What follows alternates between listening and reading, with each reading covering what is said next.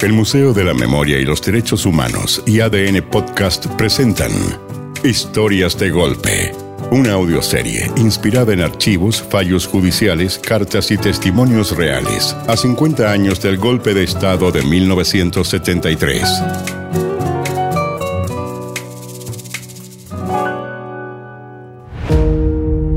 El capítulo de hoy.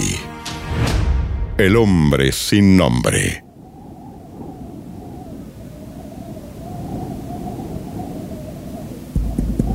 Un, dos, tres.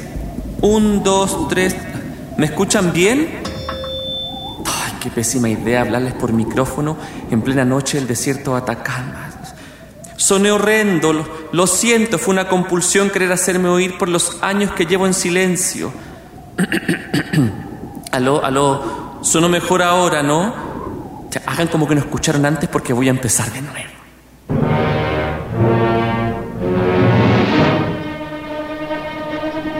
Supongo que se preguntarán qué tiene que ver el tema musical que suena a opening de película con lo que les voy a contar.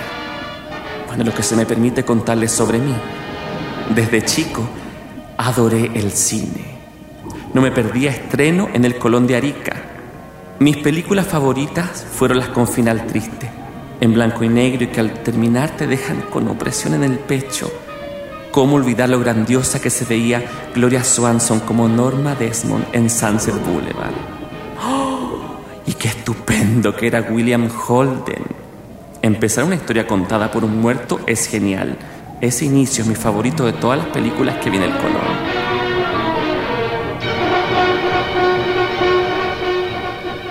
Imagino que adivinaron que estoy tan muerto como Joe Gillis, el personaje que interpretaba Holden no ahora como Joe Gilly, sino hace casi medio siglo. Tuvieron que pasar 35 años para que se descubriera mi esqueleto en un pique minero en la cuesta de Hacha, que solo llevaba la venda de esponja que pusieron en mis ojos antes de matarme. Desde ese día volví a tener voz.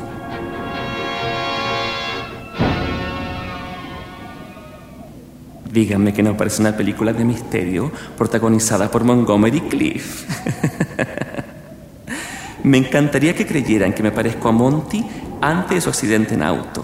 Siento desilusionarlos, pero no. Este sería el momento ideal para que les dijera mi nombre, pero no puedo por una regla milenaria inquebrantable entre los muertos del desierto. No podemos revelar nuestra identidad si alguien vivo no nos nombra en voz alta. La regla viene del pueblo chinchorro. ¿Sabían que sus momias son las más antiguas del mundo y que sus voces aún se dejan oír entre los muertos de Atacama? Bah, pero volvamos al punto de mi nombre. Debe seguir oculto porque no existo oficialmente. Nunca nadie me buscó. Puso una denuncia por presunta desgracia o me incluyó en lista de detenidos desaparecidos víctimas de la dictadura. Lo único que se conoce de mí es que los que me dispararon en la nuca recibieron orden de matarme por ser un homosexual civil que pervertía los conscriptos en los faldeos del morro en actos de esa naturaleza. Ay, permítanme reír.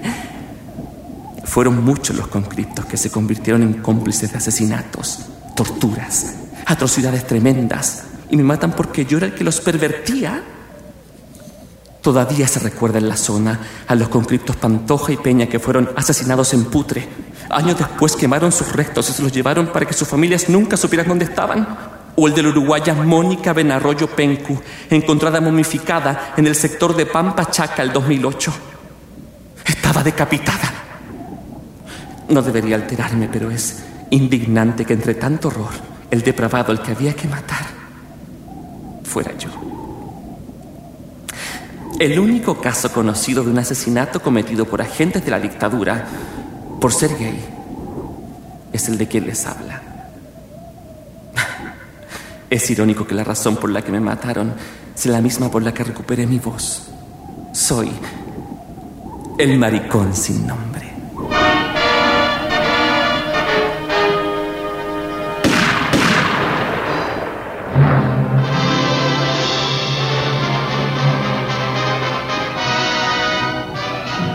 Arica ciudad de la eterna primavera.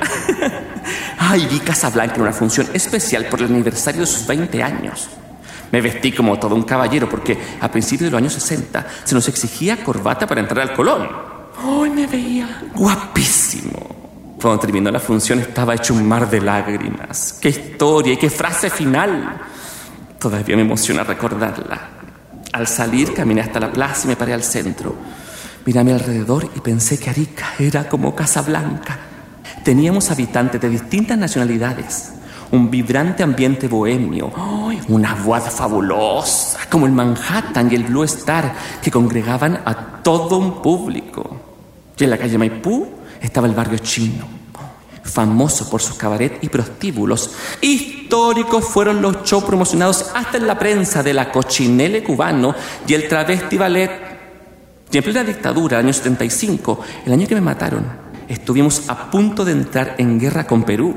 El dictador Velasco Alvarado quería recuperar Arica para su país y los servicios de inteligencia de Chile estaban más preocupados de detectar agentes peruanos y bolivianos que de tareas normales en la época. ¿No les suena como si estuviera describiendo Casablanca?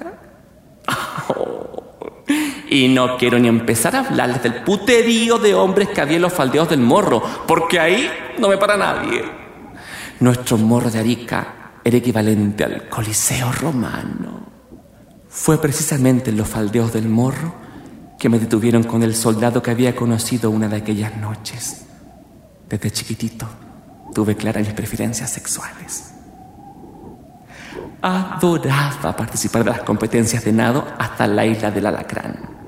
Los jóvenes lo hacían para deslumbrar a las chiquillas, a las ariqueñas, pero yo, yo para mirarlos a ellos. Y para que hablar del Mundial de 62. Fui a los partidos contra Uruguay, Colombia, Yugoslavia y Rusia. Tuve un amor en cada delegación extranjera. Platónicamente, obvio. El amor.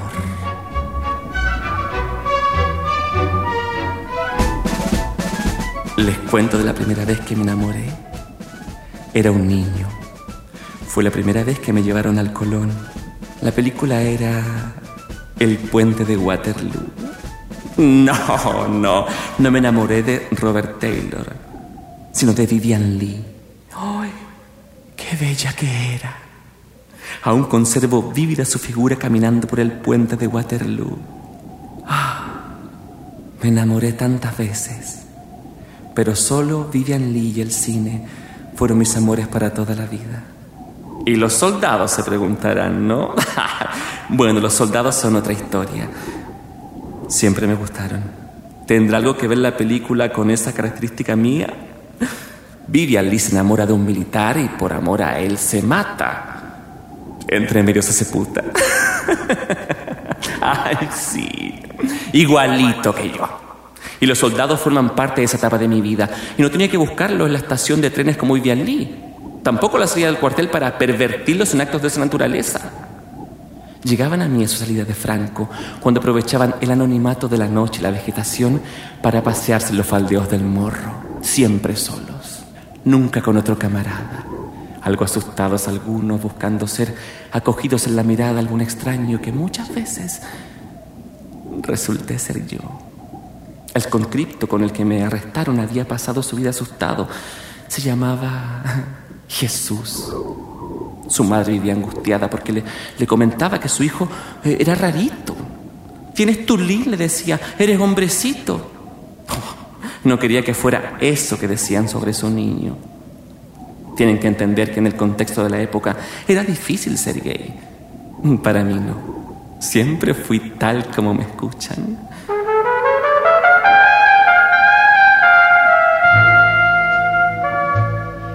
Intento pensar en parejas de cine negro para introducir otro tema, pero se me confunden las imágenes de una con otra película y de sus protagonistas. Y no, no, no recuerda ninguna en que haya una investigadora. Ay, mejor porque la detective que les voy a presentar es única. Rosa Otárola. Su nombre ya parece ficticio. El detective con el que hizo dupla para resolver mi caso lleva el mismo nombre de un cantante mexicano, Enrique Guzmán. Tanta coincidencia me anonada. Es que yo adoraba bailar el twist que cantaba Enrique Guzmán. Yo, Enrique Guzmán, resuelve mi caso. El cantante también hizo película en su época, pero nada memorable. Y ya que salió el tema de las películas livianas, les voy a contar algo que pocos saben. En plena dictadura, las películas de Susana Jiménez, Moria Kazán y El Gordo Porcel y El Flaco Olmedo fueron muy populares para un público que no exigía mucho. Y supe por la voz de Fernando, uno de los que vivieron en la zona y que regresaban porque añoraban la magia de nuestro desierto, el nombre del fans número uno de esas películas. Augusto Pinochet. Ugarte. Cada vez que Ángel, el empresario de cine, traía una de esas películas, informaba a la moneda para que un edecán agendara día y hora en que había que cerrar una sala del centro de Santiago. Puede ser el huérfano, el central u otro cercano, no recuerdo ese detalle. Y en función exclusiva para él, el dictador gozaba del humor de grueso calibre del gordo porcel y de las generosas curvas de Susana Jiménez y Moria Casán. ¿Pueden imaginar relación más absurda que esa entre la dictadura y el cine? Volvamos al tema del cine noir, en el que sus crímenes los podía ver hasta un niño como el que fui yo, porque quería seguir contándoles de la detective Rosa Otárola, que junto a Enrique Guzmán resolvieron mi crimen. Un simple equívoco fue el causante que pudiera recuperar mi voz. Desde el día de mi muerte, durante los 35 años en que permanecí en el más aterrador de los silencios, en la cabeza de Bernabé Vega, otro que parece personaje de ficción. Sentía la culpa de haber sido uno de los dos marinos que me mataron. Bernabé, que estaba en el ocaso de su vida como Norma Desmond, recibió a los detectives Guzmán y Rosa Otárola, que llegaron a interrogarlo por otras de las voces del desierto de la larga lista de desaparecidos. Grover Venegas. Querían saber dónde fue enterrado después de asesinarlo, y Bernabé Vega, creyendo que se referían a mí, confesó que la única ejecución en que participó fue la del homosexual. Por fin volví a tener voz. Volví a ser alguien que tuvo existencia real, amores, padres, niñez, juventud, muerte. Mi crimen estaba resuelto. Hasta habían hecho una figura de arcilla de cómo sería mi rostro, pero datos concretos de mi existencia antes del arresto, ninguno. De padres, amigos, familia, posibles trabajos, ninguna señal. Y de pareja o amantes fuera de Jesús, tampoco. Ha sido imposible obtener datos concretos de mi vida. La única esperanza es que alguien vea la foto de esa cabeza de arcilla y recuerde un nombre. Mi nombre. Qué extraño resolver un crimen en que se sabe de todos menos de la víctima. Dígame si no parezco personaje de una película de misterio con Montgomery Clift de protagonista. Existen personajes atractivos para una gran historia. Los investigadores Rosa Otárola y Enrique Guzmán. El soldado de triste final que tuvo una aventura conmigo, Jesús. El victimario, un marino, testigo de Jehová, Bernabé Vega. El escenario perfecto, mi casa blanca particular, mi adorada ciudad Arica en la realidad. Y un desierto. El desierto más bello y misterioso del planeta. Repleto de voces milenarias que pasan por la mía y llegan a las que me siguen después.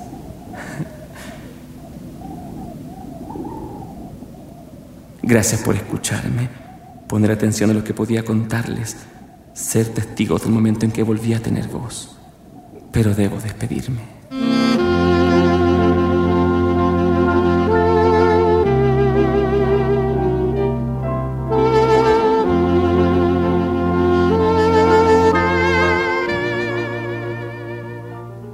La secuencia final es la siguiente. Me están trasladando al pique minero donde me van a tirar una vez que me asesinen, es de noche en el desierto. Voy recordando el vals que bailó Vivian Lee con Robert Taylor en el puente de Waterloo. Es mi imaginación, ¿no? Puedo cambiar el protagonista si quiero. Solo se escuchan mis pasos y los de los asesinos. Al llegar junto al pique minero me hacen desnudar. Me pegan dos tiros. Y yo Giro y giro y giro bailando con Montgomery Cliff. Y el vals sigue sonando mientras, desde la superficie, 35 años después, baja por una cuerda un joven de la defensa civil llevando una linterna en su casco que ilumina la oscuridad a mi alrededor. Y yo, ya convertido en esqueleto, que solo llevo sobre mis huesos la venda de esponja que pusieron en mis ojos antes de matarme, percibo su presencia. También es Montgomery Cliff, que ha regresado para devolverme a la existencia, que recupera mi voz. No me molesta que nadie sepa mi nombre. Hasta lo prefiero porque mantiene el misterio de mi vida. Pero a nombre de todos mis hermanos muertos de manera trágica, puedo gritar con mi voz recuperada hasta el final de los tiempos. Soy el maricón sin nombre.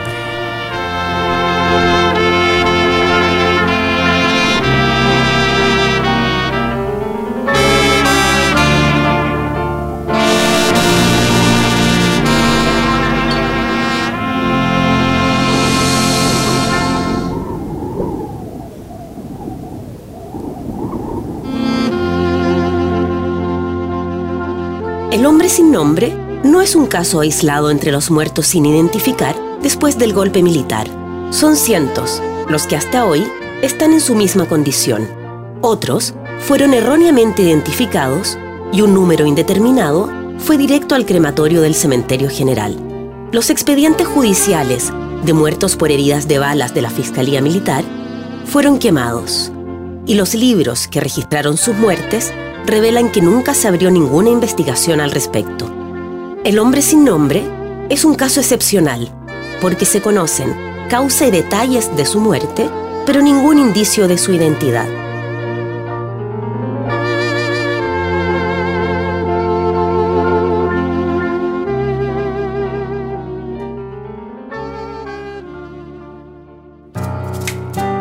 Este capítulo fue escrito por Arnaldo Madrid dirigido por Francisca Bernardi y Braulio Martínez, con la actuación de Francisco Medina.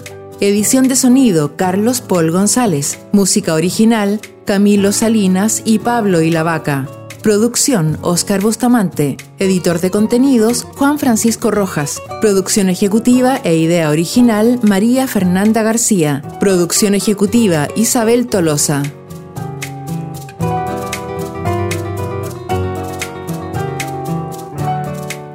Historias de Golpe es un podcast producido por el Museo de la Memoria y los Derechos Humanos y ADN Podcast. Disponible en adn.cl, Podium Podcast y plataformas digitales como Spotify.